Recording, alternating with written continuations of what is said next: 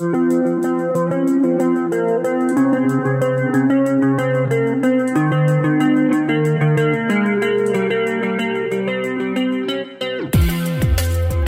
amores, soy Laura Sánchez, bienvenidos a nuestro segundo episodio de Super Sass. Hoy vamos a hablar de la realeza británica nada más y nada menos. Esta familia tiene secretos, teorías de conspiración y cosas la verdad súper sos, aunque nos vamos a enfocar especialmente en la princesa Diana de Gales y todas las teorías acerca de su trágica muerte supuestamente accidental. De hecho, me atrevo a decir que Lady Di o Lady Diana o, no sé, Princesa de Gales, Princesa Wales, cuántas formas hay para decirle. En fin, ella era la más famosa de la familia real después de la reina. Y eso hasta puede ser hasta más famosa que la reina. Creo que quiero comenzar con un pequeño arbolito genealógico para que veamos quién es quién. Y acá les va la primera bomba que es súper necesaria para hablar de la familia real británica, que de británica tiene muy poquito. Bueno, la familia es enorme y nos tendríamos que ir muy muy lejos en el tiempo para construir el árbol genealógico.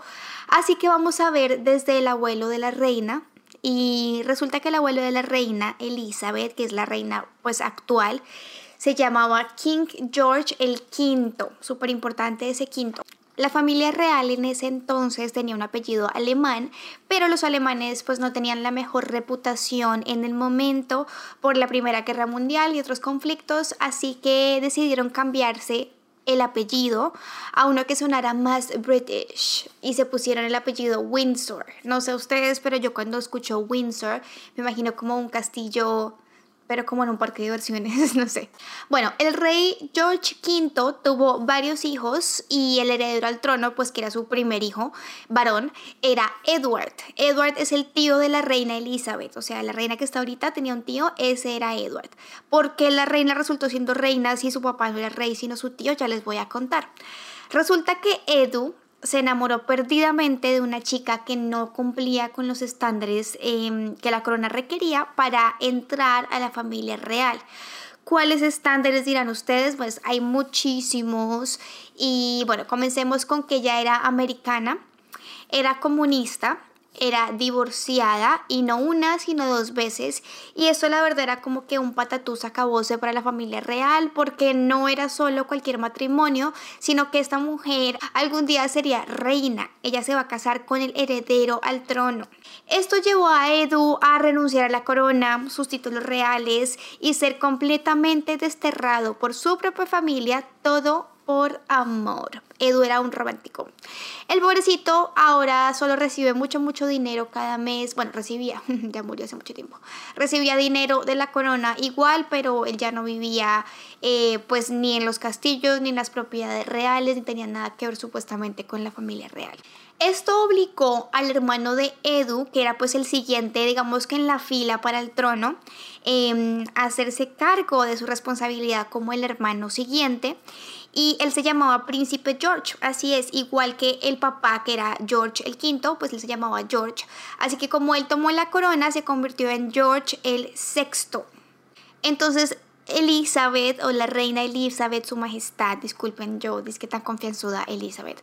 La reina Elizabeth no se suponía que estaba como destinada a ser reina en ningún momento de su vida, sino hasta que su tío decidió renunciar a ese trono y a esa corona, como les digo, por amor. Bueno, en fin, el nuevo rey King George VI tuvo dos niñas que son Elizabeth, la actual reina, y Margaret, la hermana de la reina. Elizabeth se convirtió en reina a tan solo 27 años años, súper, súper joven, ya que su padre murió inesperadamente, enfermó, se estresó mucho y murió bastante joven. La reina Elizabeth II, que fue el nombre que ella adoptó ya para su reinado, se casó con un príncipe griego llamado Philip y ellos juntos tuvieron al príncipe Carlos, la princesa Alice y otros dos chicos que la verdad no a nadie le importan porque no son importantes vamos a concentrarnos en el príncipe Carlos, ya que, o sea, el hijo de la reina Elizabeth, ya que es muy muy importante en esta historia super sas. Por ser el heredero al trono, Carlos ha tenido muchísima presión en su vida desde el momento en el que nació. Salió de ahí y presión, presión, presión. En varios aspectos como su educación, entrenamiento militar y hasta entrenamiento pues para ser básicamente rey. Y por supuesto presión, presión, presión en su vida amorosa. Ya que recuerden que con quien él se case en algún momento será también reina junto a él. Así que es muy importante. ¿Se acuerdan que les decía que hay un montón de protocolo y estándares para poderse casar en la realeza y poder pertenecer a esa familia? Pues ya acá las cosas habían suavizado un poco, ya no habían tanto protocolo ni estándar. Por ejemplo, ya no tienen que casarse entre familia para conservar la sangre pura. Y sí, amores, escucharon bien. Resulta que hace muchos, muchos, muchos, muchos años, obviamente no recientemente, esto es súper arcaico, ellos solían casarse entre primos cercanos para conservar, la sangre de la familia. Pero, súper raro, pero ya no. De hecho, dato curioso, la reina Elizabeth y el príncipe Philip son primos lejanos. Bueno, pues el príncipe Carlos, o Charlie, digámosle sin confianza, picaba por aquí, picaba por allá, era bastante recorrido con las chicas y pues imagínense cuántas se morían por estar con él, no solamente por lo opuesto, claro que no, pero porque pues él está destinado a ser rey. Entonces muchas chicas soñaban o sueñan, no sé, con ser princesa y algún día eventualmente pues poder ser reinas. Charlie ya tenía la familia real al borde de un ataque cardíaco porque pues no le gustaba a nadie, no se decidía por nadie y la única chica que robó su corazón así perdidamente fue Camila Parker. Camila Parker no era digna del trono porque era muy recorrida con los chicos supuestamente, se decía por ahí. Em, y después ya del tiempo Camila como que se casó con otra persona y mm, tendría que divorciarse pues para poder estar con Carlos y como les digo, em, ellos son católicos y la iglesia católica no veía bien un divorcio, entonces mucho menos pues en la familia real.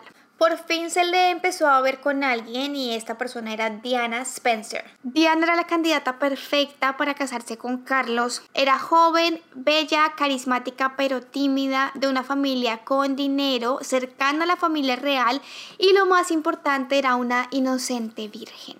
Y sí, a Carlos le gustaba Diana, le causaba intriga, le parecía, no sé, bonita y todo eso, pero la relación estuvo súper forzada por diferentes circunstancias, sobre todo por la familia real, que terminaron pues convenciendo a Carlos que Diana era la mejor opción. Y Diana también cuenta en algunas entrevistas que ella también la convenció a su familia, a sus amigos, y ella pues en su cabeza veía que era también una gran oportunidad que no podía dejar ir. Diana dice pues que también ella estaba realmente enamorada de Carlos, perdidamente enamorada de Carlos. Diana con tan solo 20 años se casó con el príncipe Carlos que tenía 32. Habían tenido solo 13 citas y durante su compromiso solo vio a Carlos el día que se comprometieron y luego ya el día de la boda. Carlos estaba siempre muy ocupado pasando el tiempo con su mejor amiga, amigos especiales, Camila.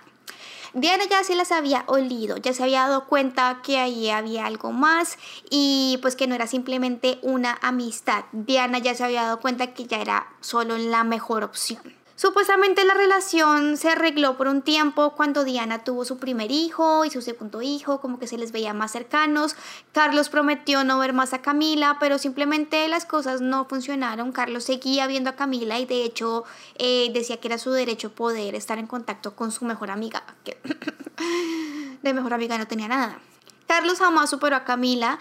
La relación con Diana se volvió tensa, por así decirlo, más bien tóxica. Diana no solo se sentía excluida de la familia real, sino que también de su propio matrimonio, donde no había campo para tres, como ella misma lo dijo en una entrevista. Em, Diana siempre sacaba trapitos al sol, spilling that tea, honey y obviamente eso no le gustaba mucho a la familia real. Después de 11 años de matrimonio y dos hijos varones, Diana y Carlos se separaron y la relación no dio más. Diana no dio más. Carlos no dio más, se divorciaron. Al parecer la familia real tampoco dio más porque ellos tuvieron que aprobar ese divorcio. Y esto fue un súper escándalo para la corona porque como les vengo contando, divorciarse pues es un no no absoluto en la realeza. Después del divorcio, a Diana se le quitó el título de Su Alteza Real y se le dio el nuevo título de Princesa de Gales o Princess of Wales. Al parecer, la reina Elizabeth quería dejarle el título de Su Alteza Real a Diana, pero por alguna extraña razón, Camila, Carlos no quería que Diana conservara ese título. Diana siguió participando de diferentes actividades reales y apoyó constantemente organizaciones que luchaban por causas, a veces un poquito polémicas, y hasta comenzó un nuevo romance. Ella empezó a rehacer su vida y a ser queen dueña de su vida, ella perrea sola por siempre. En este punto Diana seguía siendo más famosa que su ex esposo, el príncipe Carlos, y que toda la familia real. Los paparazos y la gente estaban obsesionados con ella porque hasta el momento Diana era el miembro más cercano al pueblo, más cálido, más natural, por así decirlo, de la realeza, y esto hacía que las personas se sintieran más identificados con ella, la querían muchísimo. También el hecho que la prensa la tuviese siempre en la mira hizo que Diana revelara en entrevistas y encuentros con paparazzis información que jamás se había sabido de la familia real, de ella misma y de su experiencia como su Alteza Real. Habló abiertamente de sus desórdenes alimenticios, su salud mental en general e hizo algunas confesiones que solo creaban más drama, más crisis y más interés de la prensa por la familia real y por ella, pero pues de una forma negativa. La verdad, la prensa jamás la quiso mucho. Una noche la princesa Diana sufre un trágico accidente automovilístico donde queda gravemente herida y muere pocas horas después en un hospital en París. Diana iba con su novio Doti, un hombre de negocios de padres egipcios, su guardaespaldas y el conductor del carro. Todos mueren al instante por el impacto, menos el guardaespaldas que queda súper, súper grave herido. Y pues Diana. La muerte de Diana es inmediatamente clasificada como un accidente, pero así como rápidamente se decidió que fue solo un accidente, también rápidamente empezaron a surgir teorías de conspiración y como cositas raras que no apuntaban a que esto solo fuese un accidente. De hecho, habían tantas preguntas sin respuesta que el asunto se tornó bastante misterioso y el caso se llevó a la corte para investigación. Pero no a cualquier corte, sino a la corte real, porque claro que sí, tienen su propia corte. Les voy a contar cómo pasó el accidente según la versión oficial que dio la familia real, pero sobre todo la que dio los medios. Aproximadamente a las 12 y 30 de la madrugada en París, Diana y su novio Doti viajaban en la silla trasera de un auto en compañía de su guardaespaldas y conductor del carro. El conductor iba excediendo los límites de velocidad, aparentemente huyendo de los paparazzis cuando perdió el control al entrar al túnel Pont de Alma y estrelló contra las columnas de la estructura. Ninguno de los pasajeros estaba usando el cinturón de seguridad. Después se descubrió que el conductor del vehículo estaba muy, muy, muy pasado de copas y esta suma de incidentes fueron las causantes del accidente. Ahora sí, veamos todas las cosas que no cuadran y que son sospechosas y les voy a decir pues todos los datos ya mismo que yo encontré y hay muchas, muchas, muchas teorías, pero yo cogí como que las que me parecen más ciertas y que hay más pruebas y todo lo más super sos para este capítulo. Primero que todo, fue súper inusual que Diana no tuviese puesto su cinturón eh, y que el conductor no tuviese puesto el cinturón. El conductor pues era un conductor profesional y siempre se ponía el cinturón.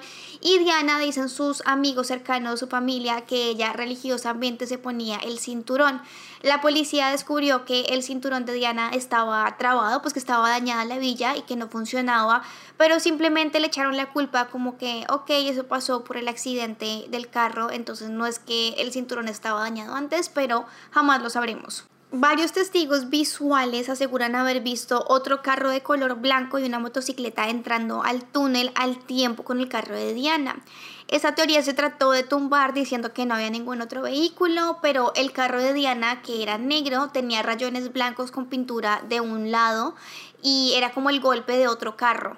Así que pues se pudo, digamos que sustentar esta teoría y confirmar que el carro de Diana fue golpeado por otro carro blanco. Nunca encontraron de quién era este carro, lo lograron identificar, o bueno, no lo lograron identificar nunca, pero por los testigos visuales sabían que era un Fiat Uno blanco pero no identificaron de quién era el carro, ni las placas, ni absolutamente nada, así que esto también quedó así como que en el limbo y lo ignoraron. A mí me parece muy raro que el carro simplemente blanco haya chocado el carro negro o que en algún momento del accidente, cuando perdió el control supuestamente, se haya golpeado con el carro blanco porque el carro blanco no paró si fue tan solo un accidente.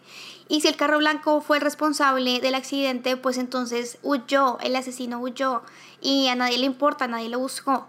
O bueno, sí lo buscaron, pero dijeron como, ah, no lo encontramos, entonces fue un accidente. Resulta que lo único que medio investigaron es que como los medios y todo el mundo le echó la culpa a los paparazzis, entonces sí investigaron un poquito como los paparazzis que estuvieron esa noche siguiendo a Diana, pero se encontró el paradero pues de todos los paparazos en el momento del accidente y ninguno pues fue culpado de absolutamente nada. De hecho, uno de los paparazzis que más seguía a Diana en París tenía un Fiat Uno blanco, pero cuando la policía lo contactó, él dijo que él ni siquiera estaba en París esa noche y llamaron a su esposa y la esposa obviamente corroboró su historia, que él ni siquiera estaba en París y ya lo dejaron ir así de libre y de tranquilo como si nada. Y acá viene la parte más sos, y es que tres meses después del accidente de Diana, accidente, este hombre paparazo apareció muerto en su carro. El carro estaba totalmente quemado, incinerado y uno de los policías que lo encontró asegura, jura y rejura que él vio que el hombre tenía em, dos heridas de bala en la cabeza. Y adivinen cómo catalogaron esto como un suicidio. También muy raro, ¿verdad? Ok, volvamos al accidente. Algunos testigos también reportan haber visto una luz muy brillante segundos antes del accidente, pero dijeron obviamente todos como no, eran solo las luces de los flashes de los paparazzis, pero no, no, no. La persona que vio esto, los testigos que reportaron este, no sé, esta luz, dicen que la luz pasó segundos antes del pum del golpe del accidente. Entonces creen que esta luz pudo haber cegado al conductor también y pudo haber causado el accidente.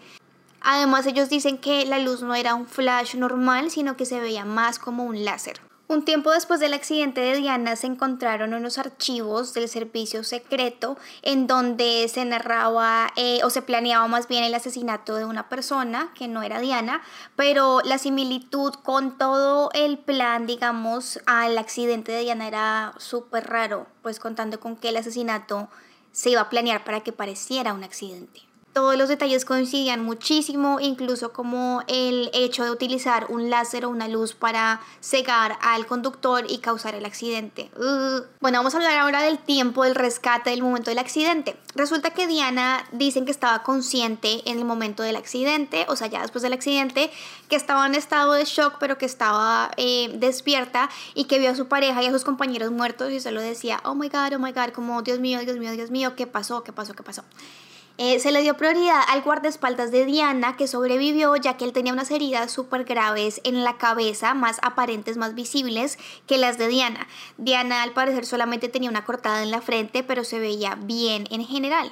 Sacaron al guardaespaldas y luego sí sacaron a Diana. Se demoraron 37 minutos en sacarla del carro y ponerla en la ambulancia, pero en vez de ir directamente al hospital, lo que hicieron fue atenderla ahí dentro de la ambulancia. Al parecer Diana estaba teniendo eh, dolor como en el pecho y el estómago, no podía respirar bien y pues sí tenía mucho dolor y en ese momento ya perdió el conocimiento. Pasa una hora y por fin deciden arrancar hacia el hospital. En el camino la ambulancia además paró varias veces porque decían que Diana tuvo eh, ataques al corazón, bueno, como que el corazón le falló y paraba y tenían que detenerse a darle masajes cardíacos y a reanimarla. No tengo ni idea cómo funcionan las ambulancias, al parecer en París hay como que ciertas normas diferentes, por ejemplo, que cuando alguien se accidenta o algo así en, en la escena, eh, ahí es donde los atienden y al parecer eso les funciona mucho mejor para lograr eh, salvar más vidas, pero pues esto no pasó en el caso de Diana, no sé cómo sean las reglas ahora en París, si alguien sabe, déjennos saber, pero eh, al parecer sí, cada vez que necesitaba atención la ambulancia tenía que parar y tenía que hacerle estos masajes para revivirla.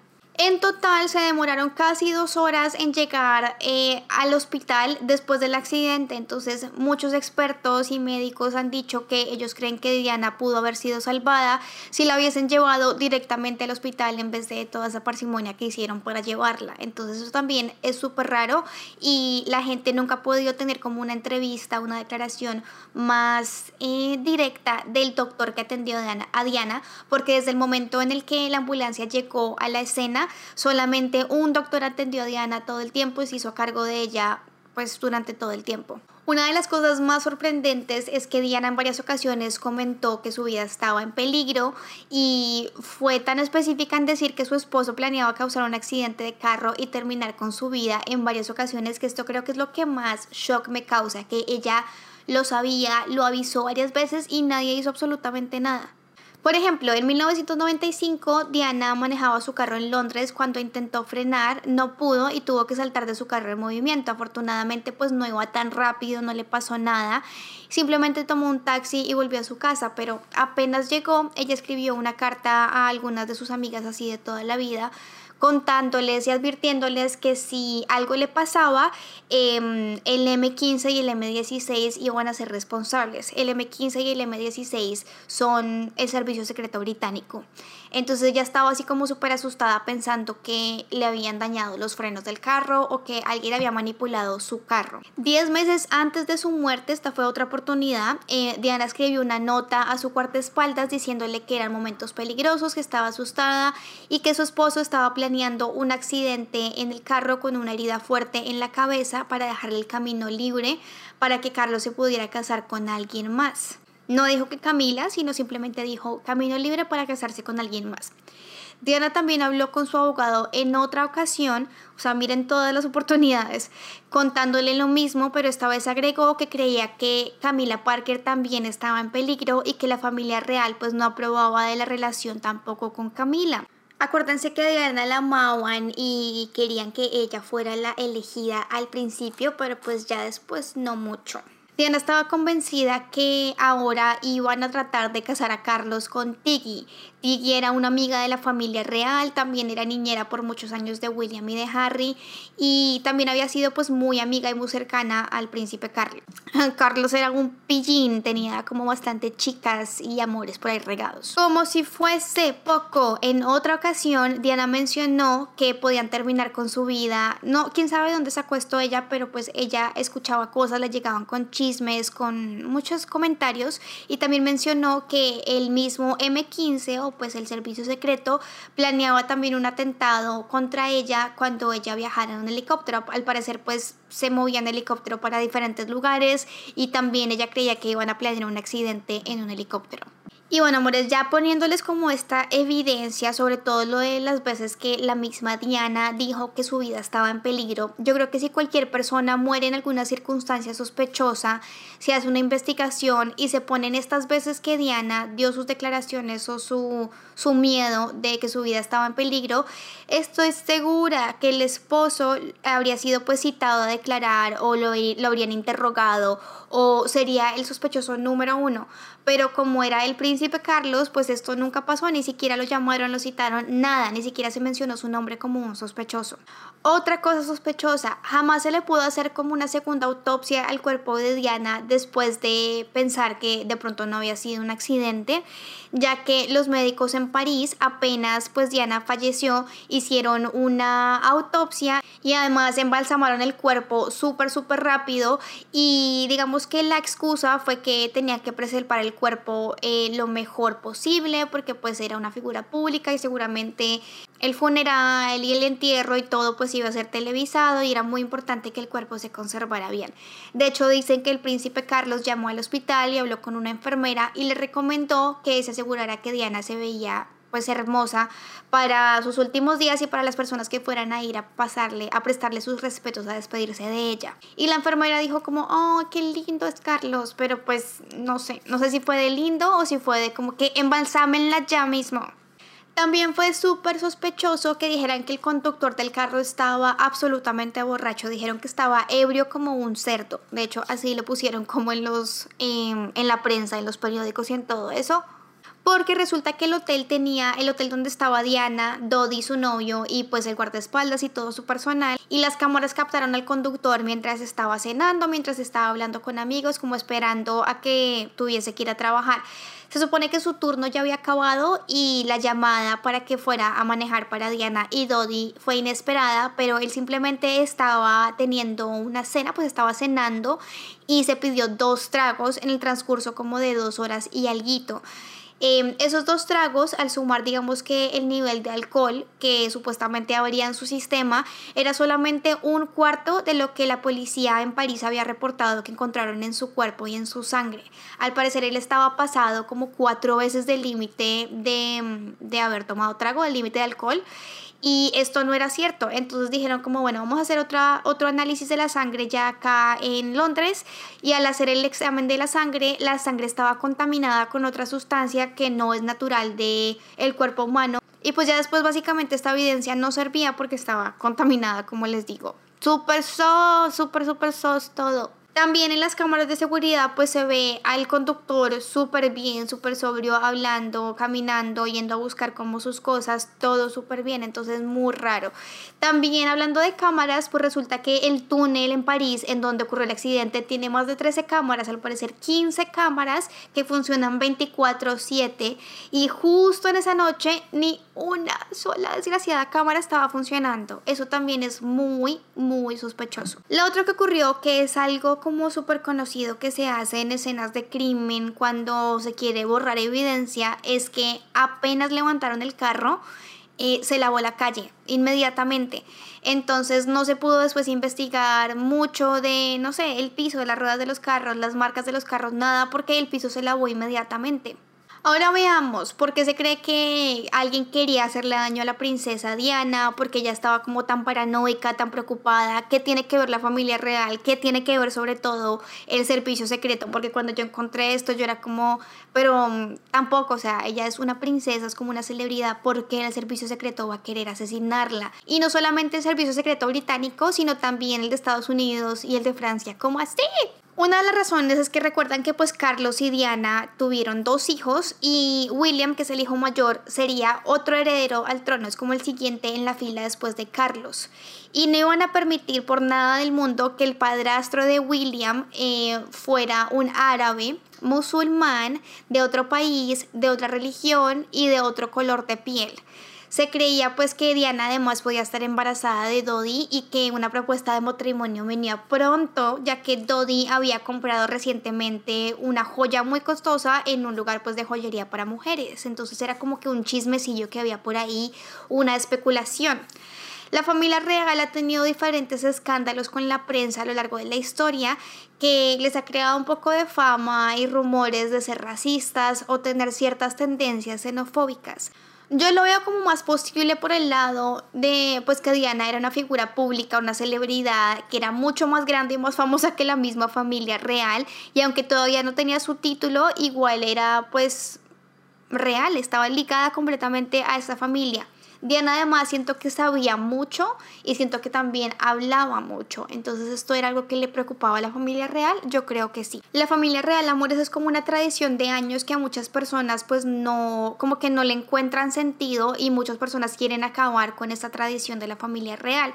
Y pues si se acaba esto, se acaban ellos y ellos han dicho en varias ocasiones que su eh, meta más grande, digamos, es conservar esta tradición y conservar viva la familia real. Entonces, si hay algo que los está amenazando, yo creo que pueden ser capaces de muchas cosas para que esto no pase. ¿Se acuerdan que yo les decía que Diana se involucraba en campañas sociales bastante controversiales? Por ejemplo, dicen que la reina en varias ocasiones le decía, ¿por qué no trabajas como en esta causa para animalitos, o para animales rescatados, o para mujeres desempleadas, o para madres jóvenes, como algo más light, algo más tranquilo. Y pues Diana sí quería apoyar a todo el mundo que pudiera, pero ella quería concentrarse en causas que de pronto no tuviesen la atención que necesitaban y que ella por ser una figura grande y pública y tan realmente famosa iba a lograr pues a tener más atención. Una de estas causas controversiales era una campaña en contra de las minas antipersona. Son básicamente eh, bombas que se plantan en el suelo, camufladas para que no las vean. Y mm, el propósito de estas minas eran usarlas para campos de guerra o para pues simplemente hacerle daño a personas rivales y cuando alguien pisa o toca estas minas, pues ellas se explotan. Algo súper cruel de estas minas es que están diseñadas no para matar, sino para mutilar personas. Entonces causa pues amputaciones, heridas en los ojos. Las víctimas principales de estas minas son niños porque pues no saben que hay este riesgo, se van a jugar. Algunas de estas minas no son necesariamente eh, enterradas, sino que las han botado como desde el cielo y son bombas, parecen pelotas de metal y los niños por curiosidad las cogen, las lanzan y pues explotan y ellos son como les digo las primeras víctimas. Estas bombas duran 10, 20, 30, 40 años, entonces no es que es un problema del pasado, sino que así hayan sido puestas en el pasado, todavía seguían haciendo daño.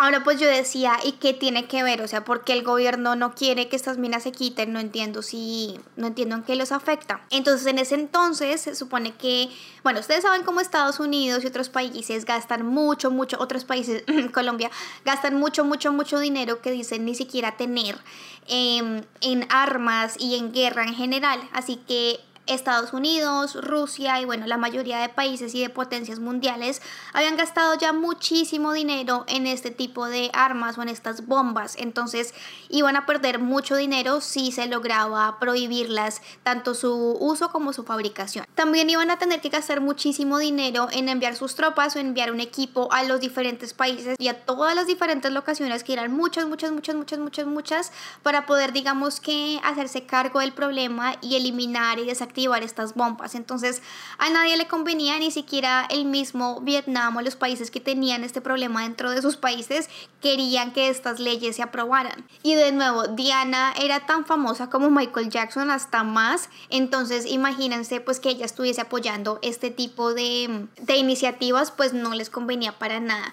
Por esta y otras razones, pues se cree que el servicio secreto estaba em, con Diana en la mira, la tenían en la mira, y de hecho hace poco el servicio secreto de Estados Unidos admitió que sí estaban escuchando las llamadas, las conversaciones de teléfono de Diana, pero pues no dijeron por qué, entonces yo creo que sí había algo más, algo mucho, mucho, mucho más, así como que de fondo escondido, secreto.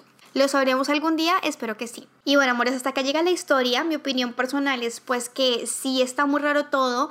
Em, simplemente el hecho de que el carro de Diana haya sido golpeado por otro carro y que no se haya investigado más a fondo quién fue ese otro carro que fue el posible asesino que pudo haberle empujado em, y causado el accidente me parece demasiado extraño. Hay muchas más teorías y muchas más cosas, pero como les digo, les quería traer lo más jugoso. Y bueno, quiero leer sus comentarios, quiero que me cuenten ustedes qué opinan, ustedes quién creen que fue, ustedes creen que fue la familia real. Em, no sé, no sé, no sé. Soy súper fan de la nueva serie The Crown o La Corona de Netflix, así que si no la han visto vayan a verla. La verdad yo empecé a ver esta serie y me volví súper fan de la familia real, pero ya después como que investigando y viendo cosillas súper sospechosas de la familia real, como que no sé si los amo o los odio. creo que está bastante divertido para entretenerse, pero no creo que sean así como que la mejor familia del mundo. Gracias por acompañarme hoy en este segundo episodio. Les mando un beso enorme y nos vemos en una próxima oportunidad. Bye bye.